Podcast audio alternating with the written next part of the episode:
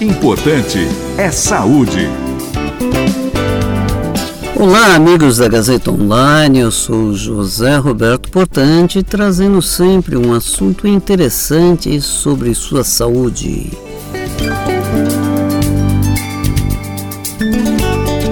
E hoje vamos conversar sobre hipertensão arterial sistêmica.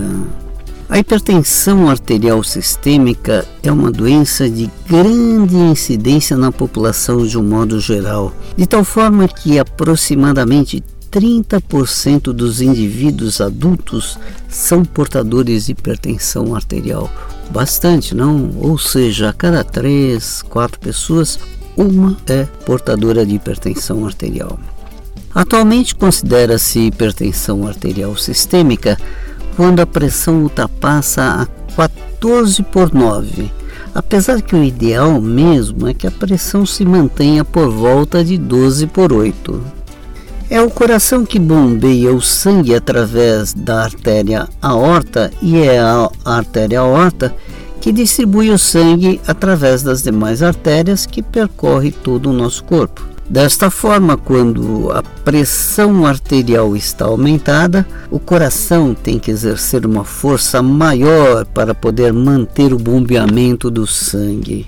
Nossa pressão arterial não se mantém constante nas 24 horas, podendo haver variações pontuais a depender do, de vários fatores. Por exemplo, é diferente a pressão arterial quando nós estamos dormindo e quando nós estamos acordados, quando nós estamos relaxados, tranquilos, sentados no sofá, ou quando nós estamos caminhando, ou quando nós estamos tranquilos ou estamos numa reunião e assim sucessivamente. E assim a nossa pressão arterial, ela sofre variação durante o todo o tempo mas é uma variação dentro dos padrões da normalidade, ou seja, até 14 por 9 está razoavelmente aceito. Mas níveis pressóricos persistentemente elevados requerem atenção e cuidado, porque a pressão muito elevada e por tempo prolongado sobrecarrega cronicamente o coração, podendo comprometer o músculo cardíaco que acaba por se dilatar e numa segunda fase, esse mesmo músculo cardíaco acaba entrando em falência.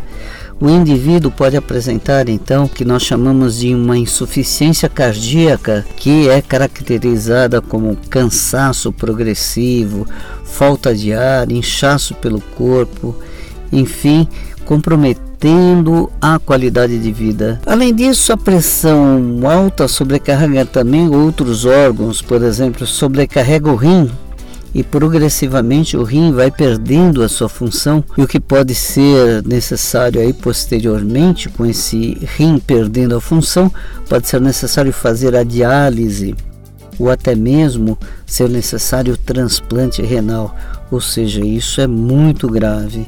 E assim todo o nosso organismo pode sofrer as repercussões da pressão alta. Pode, por exemplo, a pressão estando muito alta constantemente, fazer com que haja uma diminuição reflexa do fluxo sanguíneo cerebral. E aí o indivíduo pode ter o que nós chamamos de acidente vascular cerebral ou AVC. Ou então pode ter uma isquemia miocárdica, levando o indivíduo a ter um infarto agudo do miocárdio. Mais de 80% da hipertensão arterial sistêmica não tem uma causa definida.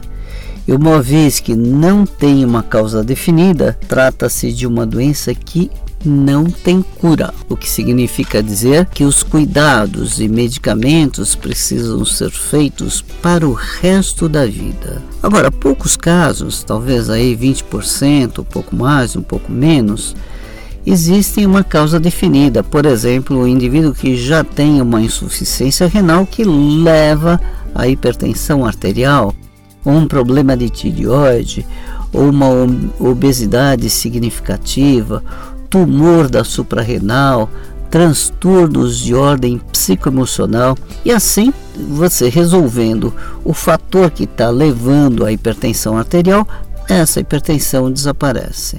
mas são poucos os casos. Mas sabe-se que para todos os casos de hipertensão arterial, seja ela de causa indeterminada ou de causas definidas, existem fatores que contribuem muito para a elevação da pressão arterial. O sal é um dos grandes vilões. O sal, mais especificamente o sódio, que está presente na maioria dos alimentos e bebidas. Até mesmo na água tem sódio. A obesidade leva à retenção de líquido que aumenta a pressão arterial.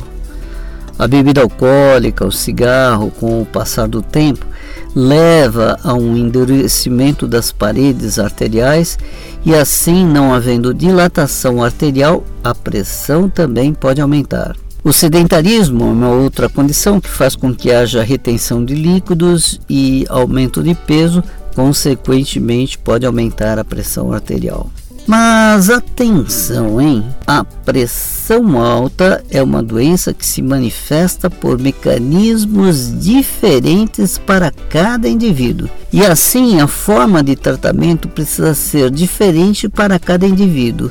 Então, não se automedique, não é porque uma medicação serviu para alguém que você conhece que vai servir para você também. O médico é o único profissional capaz de ver qual é a melhor conduta e qual é o melhor medicamento para o seu tipo de hipertensão arterial. A hipertensão arterial sistêmica, de um modo geral, é relativamente simples de ser controlada e, quando devidamente controlada, não oferece grandes riscos.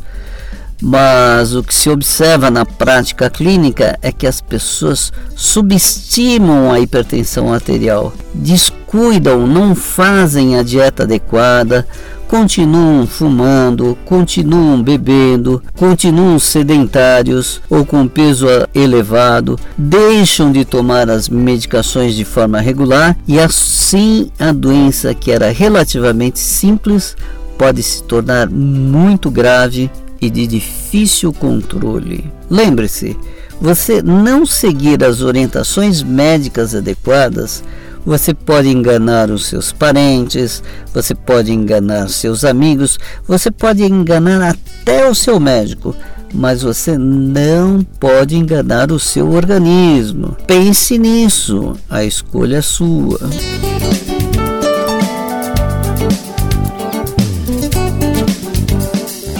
Bem, por hoje é só e eu sou José Roberto Portante trazendo sempre para você um assunto interessante sobre sua saúde.